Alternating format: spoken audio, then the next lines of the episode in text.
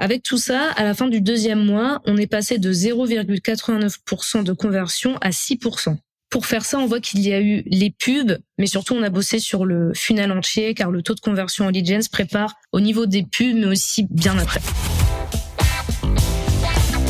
The number one deal is Facebook ads. They are underpriced. Senator, we run ads. Bonjour à tous et bienvenue sur No Pay No Play, le podcast dédié à la publicité sur Facebook présenté par la J7 Academy ainsi que l'agence J7 Media. Mon nom est Antoine Dalmas et aujourd'hui je ne suis pas seul car je suis accompagné de Ludivine Soirée, cofondatrice de l'agence Menelids et membre de la J7 Academy. Comment ça va Ludivine? Bonjour Antoine, ça va très bien et je te remercie euh, de m'avoir invité sur ce podcast aucun problème. Tu es là pour justement pour partager ton expérience avec avec Facebook Ads et justement, est-ce que tu peux euh, tu peux nous faire une petite introduction sur ton expérience personnelle avec euh, la plateforme et ton activité avec l'agence Many Leads Bien sûr. Donc euh, personnellement, j'ai découvert Facebook Ads en 2018. Donc à l'époque, je faisais du e-commerce et donc forcément en 2018, mon canal d'acquisition principal c'était euh, Facebook Ads.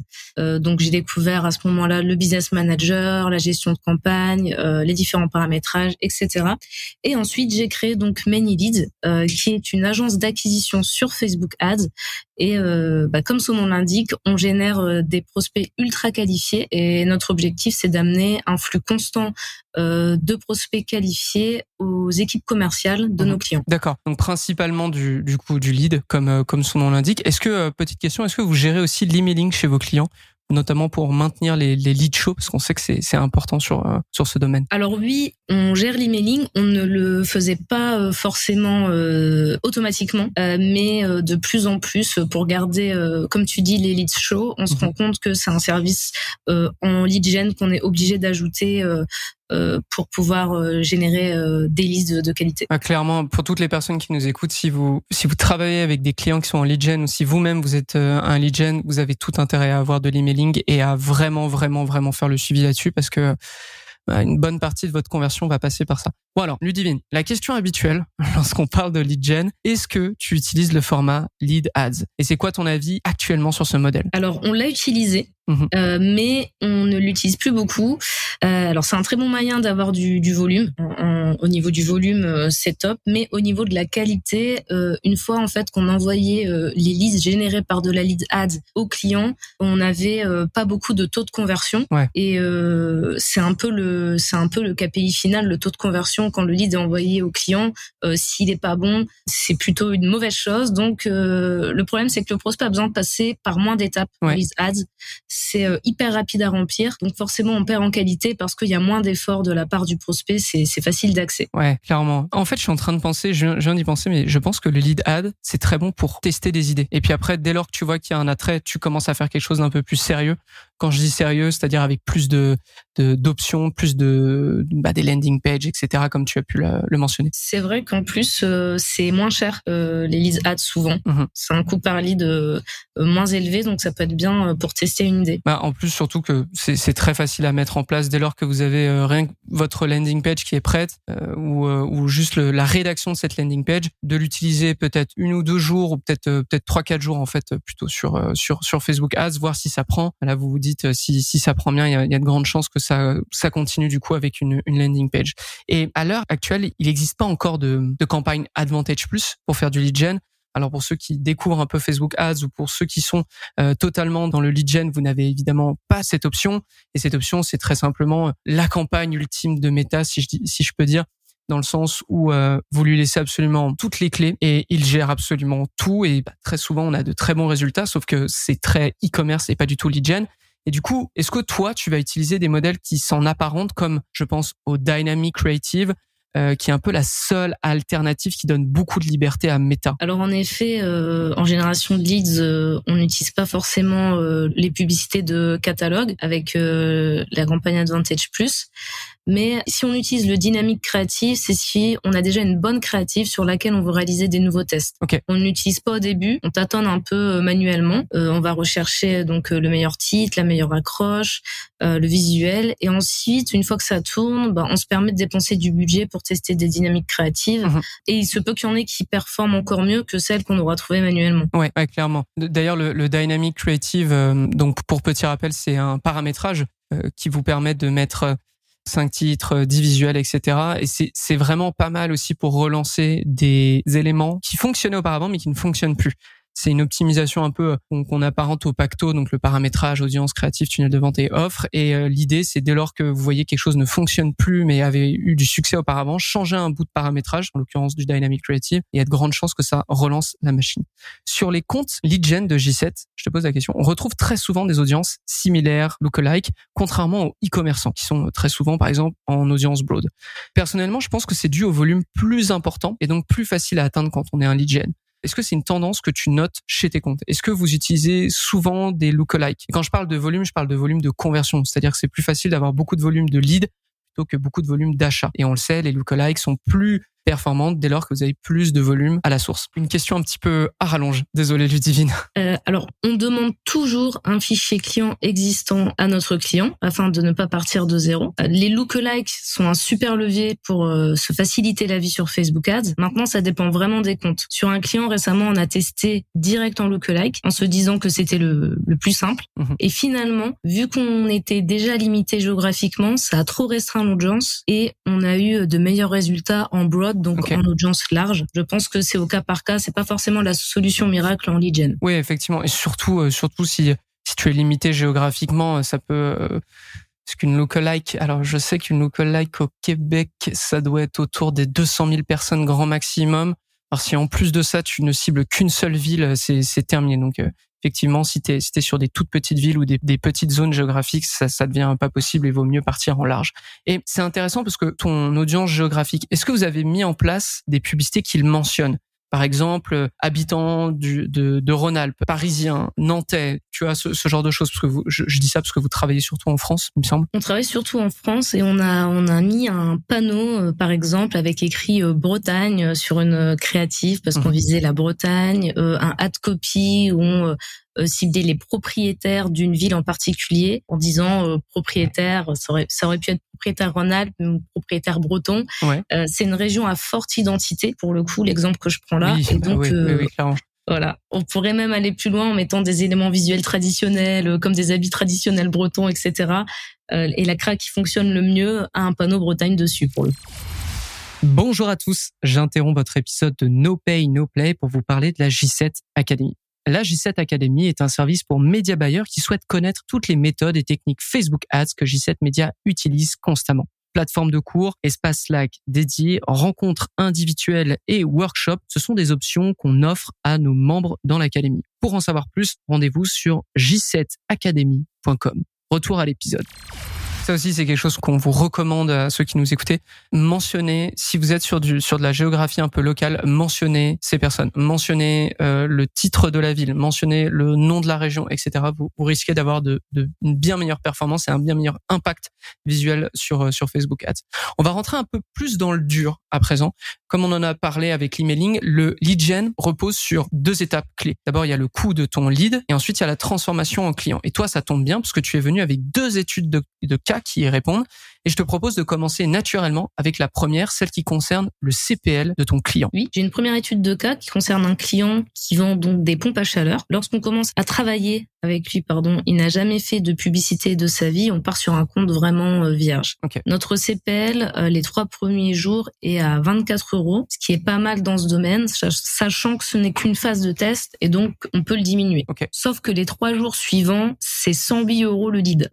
Là, même si le produit final est vendu cher, c'est beaucoup trop cher. Euh, notre CPL cible, c'est 20 euros. La créative n'était pas bonne du tout, en fait. On décide de ne pas proposer directement de remplir une demande de devis, mais à la place, on offre un e-book, un guide comparateur des prix et des aides disponibles.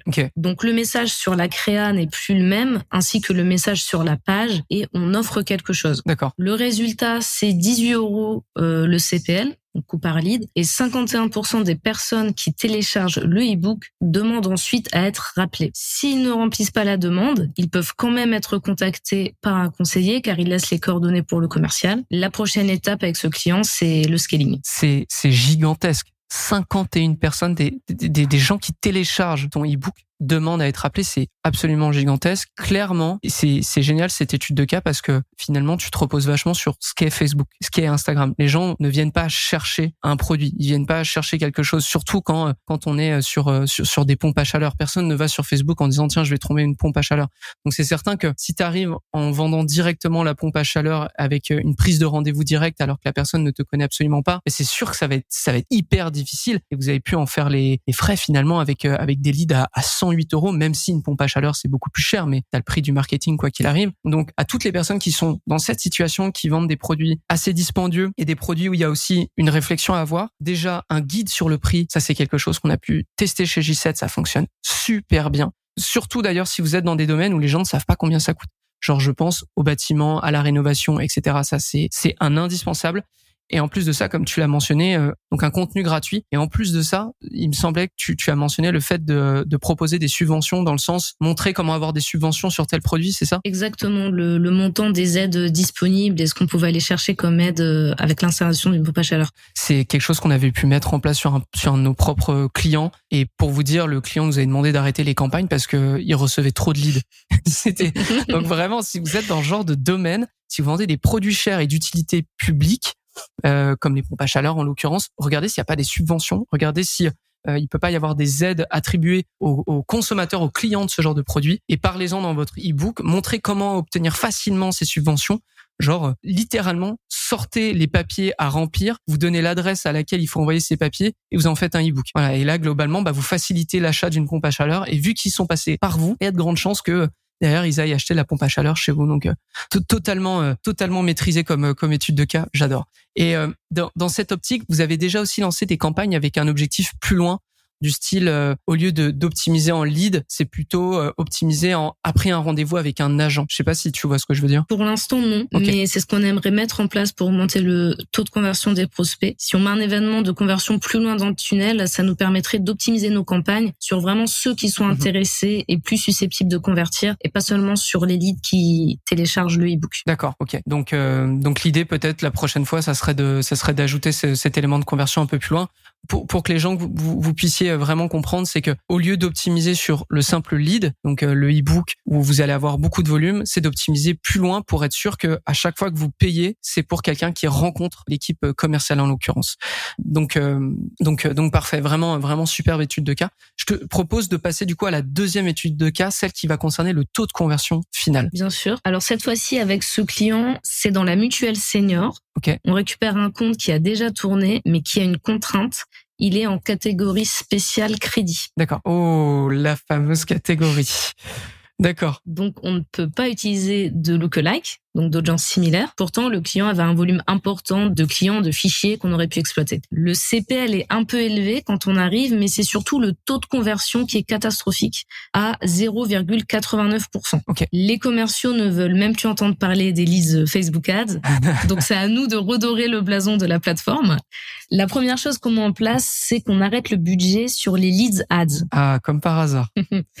Et pour les concentrer sur des, campagnes, des campagnes euh, ABO, objectif prospect. On teste euh, plusieurs créas. La structure, c'est trois ad sets et trois pubs, donc une pub par ad set. Et là, on a pas mal de flops. On comprend qu'on s'adresse à des personnes déjà trop vieilles sur les créas. En fait, on doit viser des personnes qui sont euh, jeunes retraités ou proches de la retraite, d'où l'importance de l'avatar. Et donc, on a déjà commencé par effectuer des changements sur les créatifs qu'on avait lancés, qui s'adressaient à des personnes trop âgées. En fait. D'accord. Donc, on a mis des personnes plus jeunes, majoritairement des femmes, euh, car c'est celles qui étaient plus sensibles aux produits, qui est l'assurance senior. Mhm personnes actives, donc en train de faire du yoga, du pilate, de la randonnée. On a cherché un peu tous les sports euh, seniors. Euh, plutôt que des personnes inactives, assises sur un banc, etc. À partir de là, on commence à avoir de bons résultats, notamment sur une créative. Donc, on rejoint le CPL qui était à la base celui en leads ads, euh, qui est toujours un peu moins cher en fait que de notre expérience que la pub, on va dire classique où on envoie sur une landing page. Mhm. Et donc c'est un CPL de 10,52 euros. D'accord. Sauf que les leads passent par un questionnaire sur une page de destination avec des arguments et un temps plus long de qualification. Ça va se ressentir forcément du côté des commerciaux. On lâche pas l'équipe client. Tous les 72 heures, on demande comment ça se passe avec les commerciaux. On fait des réunions avec les commerciaux, on modifie rapidement le questionnaire pour l'optimiser au maximum. On écoute leurs remarques. Un exemple, ils nous disent qu'il faut arrêter de parler de 50% de réduction car le marché de la mutuelle aujourd'hui, c'est plus 30% de réduction qu'on peut obtenir par rapport à sa mutuelle actuelle. Donc c'est plein de petits détails que seulement le commercial peut nous donner euh, et qui nous permettent euh, d'augmenter notre conversion. Avec tout ça, à la fin du deuxième mois, on est passé de 0,89% de conversion à 6%. C'est énorme. Pour faire ça, on voit qu'il y a eu les pubs, mais surtout on a bossé sur le funnel entier car le taux de conversion en lead prépare au niveau des pubs, mais aussi bien après. Finalement, tu as, un peu le, le triptyque euh, de ce que pourrait proposer une agence en lead gen, c'est-à-dire tu qualifies avec plus d'étapes, donc forcément c'est plus compliqué euh, entre guillemets par rapport à une lead ads c'est plus compliqué de remplir euh, remplir le formulaire, mais du coup la personne elle est beaucoup plus impliquée. Ensuite vous vous faites le suivi parce que là euh, c'est aussi un conseil qu'on donne à toutes les personnes qui nous écoutent, mais faites le suivi des leads parce que ça peut aller très vite.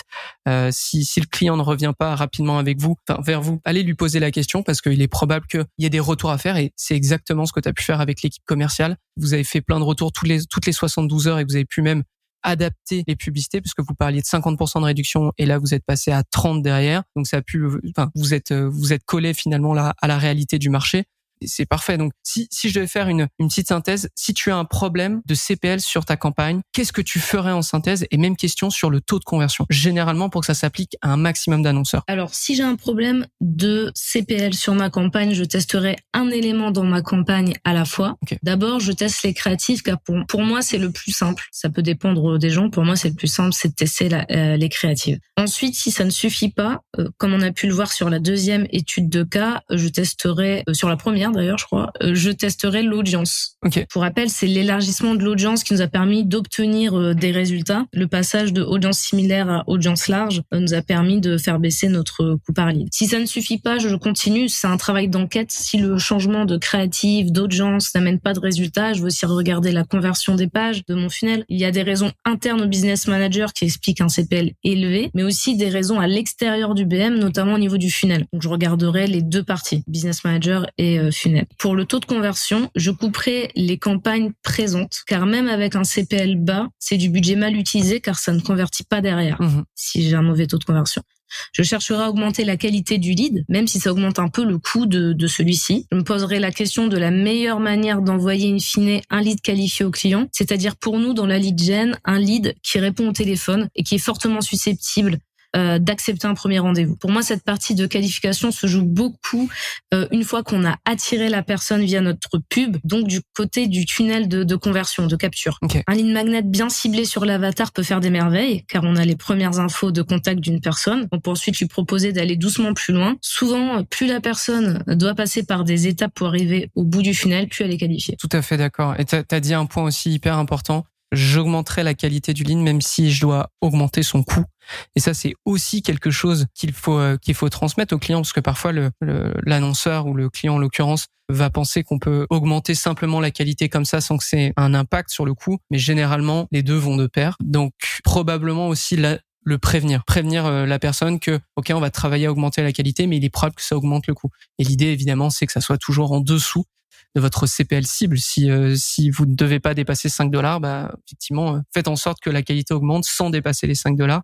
Sinon, ayez une discussion avec votre client pour euh, pour savoir si c'est vraiment 5 dollars à pas dépasser ou si on peut le recalculer à la hausse. D'ailleurs, on avait fait un, tout un épisode sur sur social selling, notre autre podcast Facebook Ads à propos de la finance d'entreprise et comment ça pouvait vous aider dans votre pratique de media buying.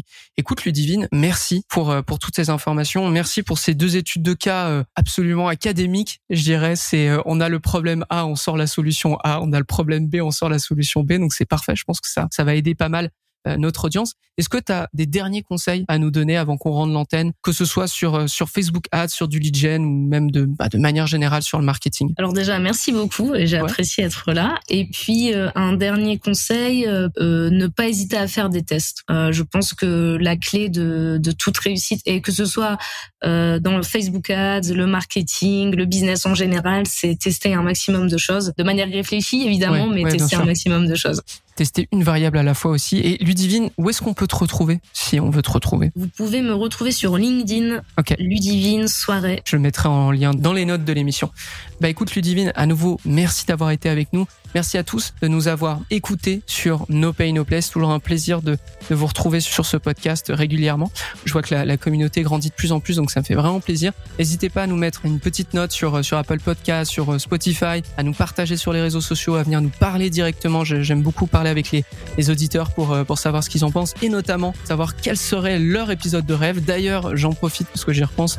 Il y a une petite enquête sur les notes de l'émission. Vous avez juste à la remplir et euh, à la fin, je vous demande quel serait votre épisode de rêve, quel est le, contenu que vous souhaiteriez trouver sur No Pay No Play? C'est le moment d'aller me proposer justement quelques épisodes pour que ça vous aide particulièrement bien en Facebook Ads. Ludivine, à nouveau, merci. Merci beaucoup Antoine. Et puis à tous, je vous dis au prochain épisode de No Pay No Play. À très vite.